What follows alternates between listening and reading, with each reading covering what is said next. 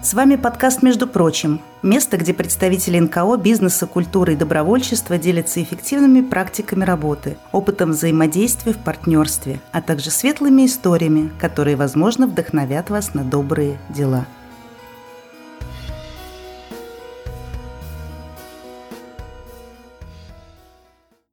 Здравствуйте, с вами подкаст «Между прочим» и его ведущая Анастасия Евграфова.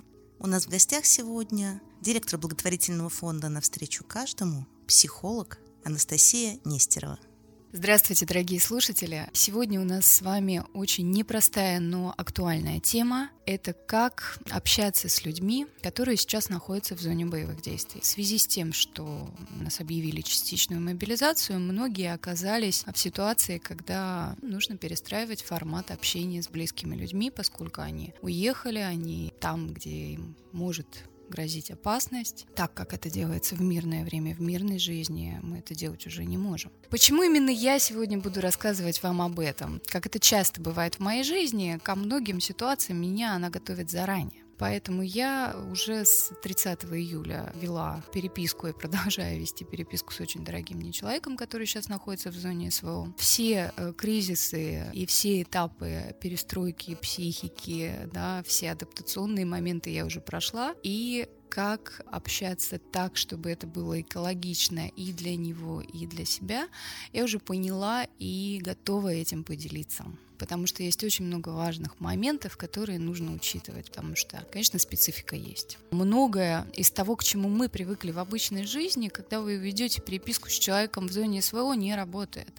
Мозг будет вас очень сильно обманывать, и очень важно внимательно относиться к своим состояниям в этот момент, потому что, конечно, все это непросто. Давайте начнем с того, что в первые моменты, с чем сталкиваются люди, это кажется, что все, что происходит здесь, на фоне того, что происходит там, это совершенно незначимо и неценно. И непонятно, а что вообще, собственно, писать? Писать коротко или писать длинные сообщения? Рассказывать о своих чувствах или не рассказывать? Очень много вопросов, о которых мы даже не задумываемся да, в обычной жизни, но вот сталкиваясь с такой ситуацией, вдруг оказывается, что они крайне важны. И мы с вами сегодня условно будем говорить о двух блоках. Первый — это как же технически выстраивать общение — да, в мессенджерах. Что писать, о чем писать.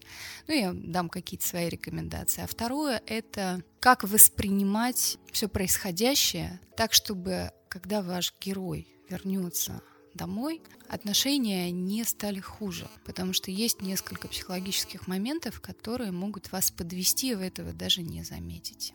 Настя, прям по пунктам отдельно, да, вот сначала мы попрощались, проходит какое-то время, что происходит с человеком здесь, который проводил, и что происходит с человеком там. И вот мы сразу как бы в переписку и во все, давай вот поподробнее о чувствах и о том, что с ними делать, как ими управлять. Начнем с того, что что происходит там с э, большой долей вероятности вы никогда не узнаете, потому что это военная тайна, и сообщать об этом никто не имеет права. К этому сразу нужно быть готовыми, что на все вопросы «как ты?», «что ты?», «где ты?», они отвечают «со мной все хорошо», и никогда не отвечают нигде они, ни, ну, без подробностей. К этому просто нужно быть готовыми. Такое время. Первую неделю, ну, будет еще такое легкое состояние шока, вам будет казаться, что ну уехала, уехал, все вроде бы еще ничего, держусь. А на второй неделе лично я рыдала на взрыв. Целую неделю я разрешала себе это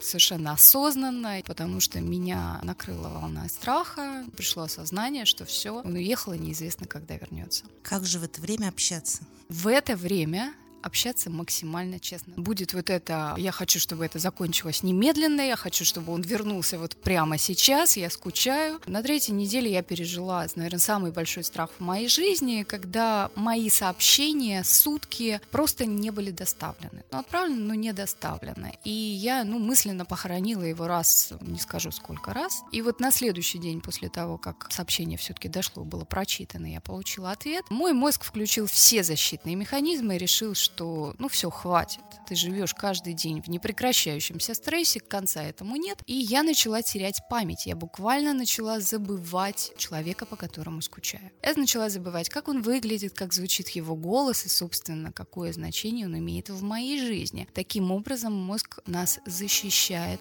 от страха и от стресса. К этому просто нужно быть готовыми. То есть, если вдруг вы поймаете себя на том, что вы по какой-то причине не помните, как выглядит ваш муж, дело не в том, что вы плохая жена, просто дело в том, что психика ваша пытается себя сохранить. Это нормально. Я прям включала голосовые сообщения, прослушивала голосовые, чтобы вспомнить голос. В буквальном смысле, я не шучу. Смотрела фотографии, чтобы восстановить э, вообще в память, как человек выглядит. Психика примерно на третьей неделе адаптируется к стрессу, и ситуация становится для вас привычной. Будет некоторое уплощение эмоций, но это нормально, потому что вы будете жить в постоянном состоянии страха. Этого не избежать. Любимый человек в зоне специальной военной операции. Это страшно. Чего с этим не сделаешь? И сейчас давайте все-таки поговорим о том, как говорить о своих эмоциях. И что вообще писать.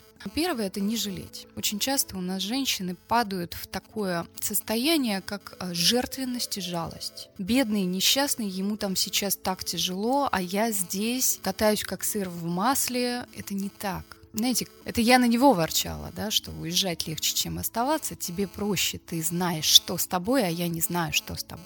Да, мне отсюда не видно. Поэтому, безусловно, уезжать легче, чем оставаться. Они знают, где они, не знают, в каком они состоянии, они знают, что с ними происходит, и они точно знают, что вы в безопасности, а вот вам не видно, где они, да, и что с ними. Поэтому у вас действительно двойной стресс. Это вот постоянный страх и незнание. В отсутствии информации мозг у нас додумывает, дорисовывает всякие ужасы. Поэтому, как это не парадоксально, но в гораздо более уязвимой ситуации находитесь вы. Настя, ну ты так правильно рассказываешь, но с другой стороны, ведь есть и абсолютно обратная ситуация. Это он там сыр в масле на попечении государства, а я здесь воюю с заботами, делами, детьми, работой и отсутствием денег. Это ведь тоже не маленький стресс. Да, Настя, ты абсолютно права. Это то, что называется волна гнева, которая поднимается в связи с тем, что жизнь изменилась, она изменилась абсолютно непредсказуемым образом, и это не поддается никакому-то контролю, это не отмотать назад, не переиграть и ничего с этим не сделать. То, о чем ты говоришь, это волна гнева, которая поднимается неизбежно, потому что жизнь изменилась, что-то пришло и внесло изменения в жизнь, на это никак не повлиять, это не поддается контролю, это не отмотать назад, и там отец э, двоих детей, кормилец семьи, с которым вместе ипотека, да, и куча дел, вдруг взял и исчез из э, семейной лодки, и мало того, что теперь грести одной, так еще и из-за него волноваться, естественно, что может подняться вот эта вот волна гнева, плюс еще сверху чувство вины, потому что как бы неудобно испытывать такие чувства, а ты их испытываешь, и как и что с этим делать. Так вот, еще раз повторюсь, вы имеете право на чувства. Но прежде чем их выразить, вот тут очень важна такая вещь, как ну, экологичность и осознанность. Да, вот вообще вот этот вот период потребует от вас максимальной осознанности и максимального такого трепетного отношения к себе честного отношения к себе. И писать о том, что вы чувствуете, необходимо. Потому что если вы не будете этого делать, если вы упадете в жертвенность, я не буду ему говорить, что я чувствую, потому что ему там и так тяжело, или я не буду ему говорить, что я злюсь на него, потому что он подумает, что я эгоистка, да, я лучше это все в себе сдержу. Это все будет потом иметь очень серьезный побочный эффект когда ваш близкий человек вернется, вот все вот эти вот долго сдерживаемые чувства будут на него обрушены. То есть они все равно, все наши эмоции, они всегда находят выход. Не дадите вы им выход а, сейчас экологичным образом, они обрушатся вот потом да, и психика все равно свое возьмет. И наказание виновного настигнет, и он не будет понимать, он вроде бы вернулся героем, а на него вывалили злость, ненависть, агрессию, да, и кучу обиды. Вот это может быть очень такой неприятный, но закономерный итог вот этой жертвенной позиции. Я не буду ему усложнять жизнь. Усложняйте, но усложняйте правильно. Рассказываю как. Я выработала свою личную технику, и называется она «Сейчас будет истерика».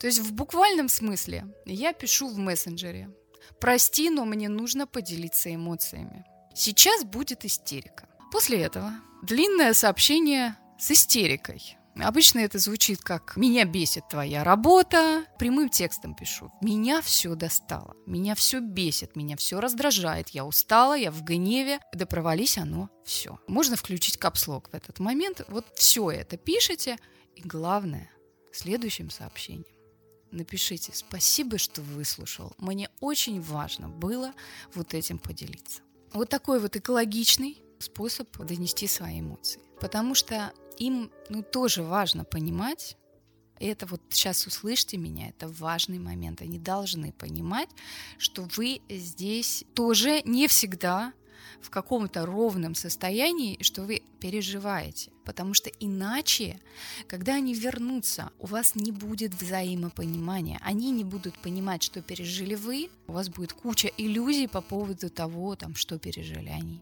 Но для того, чтобы вот таким образом действовать, должно быть введено в привычку работать со своими эмоциями во все остальное время. То есть у вас должна быть группа поддержки. Если кого-то из ваших близких призвали, и он уехал в зону проведения спецоперации, то у вас все ваши близкие должны быть мобилизованы на помощь вам. Должны быть люди, которые в режиме 24 на 7 будут готовы выслушивать все ваши эмоции. Потому что если у вас таких людей нет, если у вас нет друзей, с которыми вы можете поделиться своими страхами, своими тревогами, вы все эти страхи и тревоги будете вываливать на любимого. А он это не вывезет потому что вот все ваши эмоции в чистом виде для мужчины, который никак не может вас сейчас защитить или чем-то вам помочь, но это невыносимое испытание. Поэтому большую часть ваших эмоций должны принимать на себя ваши друзья, ваши близкие, психолог, группа поддержки, бесплатные горячие линии. Всем этим обязательно нужно пользоваться. Не стесняйтесь, не бойтесь, не думайте, что вы справитесь. Да? Вот я психолог, кроме моих двух психологов, у меня еще и все мои друзья точно так же э, мобилизованы поддерживать меня. Мы с ними разговариваем, я это проговариваю, и в конечном итоге все мои сообщения — это уже там, допустим, сотая часть того, что я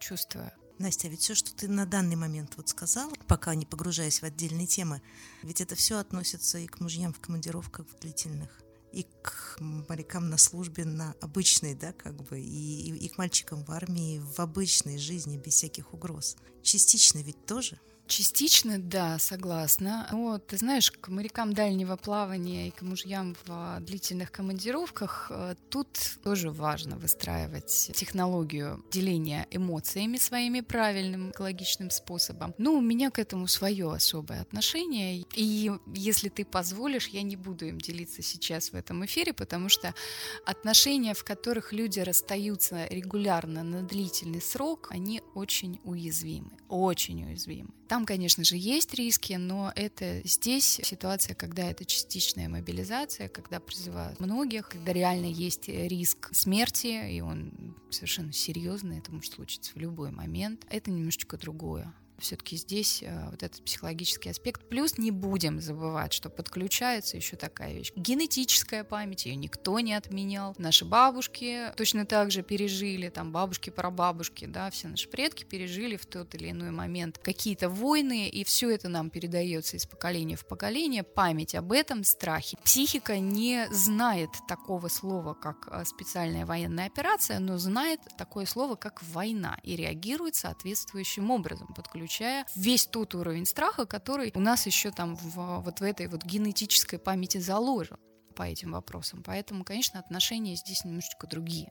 А я потороплюсь, если спрошу, как беречь себя в такой ситуации. Я могу дать свои рекомендации, как выражать свои эмоции экологично. Смотрите, если вам есть с кем поговорить, если вы, опять же, допустим, начали посещать сеансы групповой терапии, да, группы поддержки, то тогда большая часть будет оседать там. Но если вдруг вас накрыло, бывает такое, вот накрывает паникой, накрывает злостью, обидой, возьмите в привычку говорить себе «стоп». И один простой вопрос. А я сейчас какое чувство хочу выразить на самом деле? И вот тогда окажется, что вот за вашим гневом, а очень часто это гнев, и как ты посмел меня оставить, за вашим страхом, я боюсь, что с тобой что-то случится, за всем этим стоит любовь. Что вы хотите на самом деле сказать? Вот ответ на этот вопрос. Хочу сказать, что я тебя люблю. И что писать? Пишите то, что есть на самом деле. Что важно учитывать, когда вы переписываетесь с человеком в зоне проведения спецоперации? Опять же, как часто, каждому как повезет. Мне везет общаться каждый день. Кому-то, ну как мне говорили, Настя, побойся Бога, тебе прилетает два сообщения в ответ на твои 20 в день, а у кого-то по 18 дней нет ответа вообще и нет связи. Но если у вас будет возможность именно писать, и ваши сообщения будут читаться, и вам даже будут отвечать, есть несколько моментов, которые обязательно нужно учитывать. Переписка с теми, кто находится в зоне СВО, это не то же самое, как переписка с человеком, с которым вы привыкли переписываться в обычной жизни. Там совершенно другие правила. И вот просто представьте себе, в обычной жизни, как вы отреагируете, если вы написали одно сообщение, человек его прочитал и ничего не ответил. Вы написали второе сообщение, он снова прочитал и не ответил. Вы написали двенадцатое сообщение за день, он прочитал, ответа нет. В обычной жизни Какая у нас реакция на мужчину, который прочитал 12 ваших сообщений и не ответил ни на одно? Я могу выражаться грубо в прямом эфире. То есть он как минимум гад. Гад, враг, развод, э, тумбочка между кроватями, все. То есть отношения закончились, драма, он меня игнорирует. Так мы реагируем в обычной жизни, и ваш мозг будет уводить вас именно в сторону этих реакций. Меня мозг уводил. У нас наработанные нейронные связи. Мы привыкли реагировать определенным образом. И знаете, как сложно перестраиваться, когда вот он читает и не отвечает, читает и не отвечает, и не сразу понимаешь, что на самом деле он читает для тебя. Он читает, чтобы показать, что он жив. У него нет времени отвечать, но он понимает, что с той стороны сидит женщина, которой очень важно знать, что он жив. И он помечает эти сообщения прочитанными. Кстати, я не сразу поняла, что он совершенно не обязательно их действительно читает. Но нажимает «пометить прочитанным», чтобы я видела, что он жив. Когда вы переписываетесь с тем, кто находится в зоне СВО, это почти как признание в любви, это акт заботы. Будьте готовы и воспринимайте адекватно. Точно так же будет сильно раздражать Например, вы пишете 10 таких пространных, обширных сообщений, а на это вам прилетает один смайлик. И хочется сказать, да ты издеваешься, да, я тебе тут, а ты мне, да как ты смеешь игнорировать все мои высокие чувства? Тоже не давайте наработанным нейронным связям испортить ваши отношения. То есть, если вам что-то прилетело в ответ, это очень хорошо. Но это будет злить. Просто будьте к этому готовы будет раздражать, будет злить, и мозг будет пытаться вам говорить, что а, он тебя уже забыл. Все, это неправда, не забыл. Читает, прилетает вам там 2-3 сообщения в день, или не прилетает ничего, но он просто читает, вот даже не сомневайтесь. Продолжайте писать. Я, допустим, выработала для себя схему «Спарта на связи» прочитано. Цел прочитано, да? Ну и вот в течение дня там 6-8 сообщений вот такого рода. Я вижу, что ты меня читаешь. Спасибо. То есть короткие сообщения, которые он сразу может увидеть на экране своего телефона, даже не открывая, и пометить прочитанными. При этом увидеть сообщение целиком. И таким образом я спокойный, он видит, что я про него помню, я о нем думаю. Ну что ж, Настя, давай попробуем подытожить, как беречь себя по пунктам кратко, как беречь его, насколько это возможно на расстоянии, да, его чувства и свои чувства. И чтобы можно было это все пережить достойно. Настя, ну если резюмировать, то первое – это соблюдайте технику безопасности. Помните, что видеосообщения запрещены, аудиосообщения тоже запрещены тем, кто находится в зоне СВО. Так же, как и все вопросы. Как ты, где ты? Спрашивать об этом бесполезно. Прям не бередите себе душу. Очень хочется, знаете, вот этот вот наш внутренний контролер, он хочет все знать. В данном случае, к сожалению, это не работает ответов вы не получите, только себе сделаете хуже. Мужчины, оказываясь в зоне СВО, ведут себя просто немыслимо достойно. Ну, ждать чего-то, да, они не терпят жалости, там им все это не нужно. Спокойно, коротко, без каких-то жалоб отвечают, что меня все замечательно. Потому что, потому что, потому что это мужчины, да, и они там, где они исполняют свой долг. Помните, что все привычные механизмы не работают мозг будет вас, вас обманывать. И если он читает ваше сообщение, ну просто радуйтесь. Пишите, я жду тебя, я скучаю, я надеюсь, что у тебя все хорошо. Рассказывайте о том, как у вас дела. Не задавайте вопросов, рассказывайте, как вы. Честно делитесь тем, что вы переживаете. И если у вас раньше не было, такое часто бывает в отношениях, что нет привычки делиться своими эмоциями честно. Очень многие женщины у нас э, уходят в такую вот жертвенность пытаются быть удобными. Сейчас самое время перестать быть удобной и начинать быть честной. И самое время показать своему мужчине, что у его женщины тоже есть эмоции, и ему нужно их выслушивать принимать и какие они. Поэтому, если вдруг не была выстроена вот эта вот система экологичного деления эмоциями, то сейчас самое время этому случиться. Вы имеете право на чувства. Выстроите себе какую-то систему вашей личной помощи. Найдите людей, которые будут вас поддерживать. Найдите группу поддержки. Обратитесь в службу психологической помощи. Найдите телефоны горячих линий для тех, чьи близкие находятся в зоне СВО. А сейчас огромное количество проектов, пользуйтесь ими. Не пытайтесь строить из себя героиню вам нужно сохранить психику. Сохранить психику наедине со своими эмоциями невозможно. И если у вас нет такого количества друзей, очень часто, ну вот у меня, допустим, тренированные друзья, тренированные разными состояниями, тренированные в буквальном смысле тренингами и долгой терапией. То есть это люди, которые умеют работать с эмоциями, со своими и с чужими, знают, как принимать экологично, да, и как экологично поддерживать. Не у всех такие друзья есть. Если у вас таких нет, воспитанных годами, то ищите себе такое окружение сейчас именно в группах поддержки. Это крайне важно. Если вы на своей кухне останетесь наедине со своими страхами, вы разрушите и себя, и отношения с человеком, который уехал. Самое время научиться просить помощи, искать помощи, принимать помощь. И вообще, если честно, я считаю, что каждый, кто оказался в этой ситуации, вот сейчас получит уникальную возможность сделать огромные шаги к своему психологическому здоровью. Потому что вот это вот, вот эти эмоции сейчас нужно будет учиться экологично проживать. Скажи, пожалуйста, а что же делать-то, чем заниматься сейчас?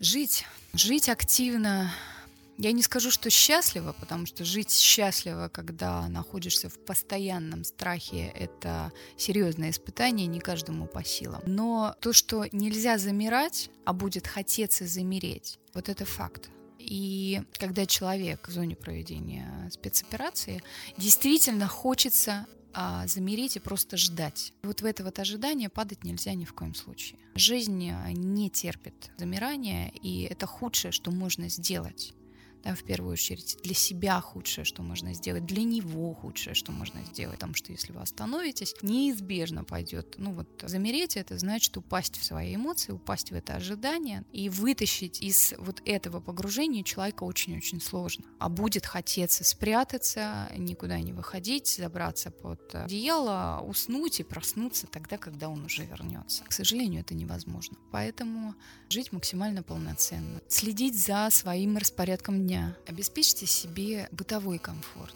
Следите за тем, едите ли вы, спите ли вы. Нет ничего хуже, чем потом встречать своего героя истощенный и эмоционально просто вымотанный. Для чего все это, да? То есть это те жертвы, которые не нужны. К вопросу, что писать. Меня такие осознания не посещали в течение обычной мирной жизни. Многие слова кажутся какими-то штампами в обычной жизни, а вот когда человек в зоне СВО, ты вдруг понимаешь, что все эти штампы — это то единственное, что ты можешь вот сейчас сказать, и это будет максимально честно. Я несколько раз писала, ты знаешь, я осознала, что благодаря тому, что ты вот сейчас где-то там рискуешь собой, я здесь могу спокойно проводить тренинги, спокойно проводить встречи, спокойно создавать какие-то проекты. Спасибо тебе за это. И, кстати, этим тоже, если вдруг это осознание вас посетит, делитесь, потому что это правда. И правда еще в том, что если вы здесь замерли, то какой смысл того, что они там? Если ваша здесь жизнь здесь,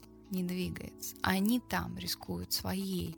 Не для того, чтобы вы здесь замирали. Они там рискуют собой для того, чтобы вы здесь могли жить спокойно, продолжать жить, продолжать делать добро, продолжать реализовываться. Поэтому не обесценивайте своим замиранием от страха то, что они сейчас рискуют жизнью, чтобы у вас на самом деле была возможность действовать. С нами сегодня была психолог, директор благотворительного фонда «Навстречу каждому» Анастасия Нестерова. Не забывайте о том, что жизнь продолжается. Наполняйте свою жизнь, жизнь ваших детей тем, что было чем делиться, чем вы занимались, пока там идет СВО. Это самое важное. Мы живем сейчас. И если уж нам дают такие испытания, то мы их можем преодолеть и наполнить и свою жизнь, и жизнь своих близких теплом, уютом. Это важно. Мы затронули важные темы. Если у вас есть вопросы, обращайтесь. Мы пригласим специалистов, чтобы помочь разобраться вместе. Вот так вот, между прочим. Друзья, если вам понравился наш подкаст и наши гости поделились с вами полезным опытом и навыками, поддержите нас. Переходите на сайт Центра Мир Далат, ссылка в описании, и подпишитесь на любую сумму ежемесячной поддержки, чтобы о добрых делах узнало как можно больше людей –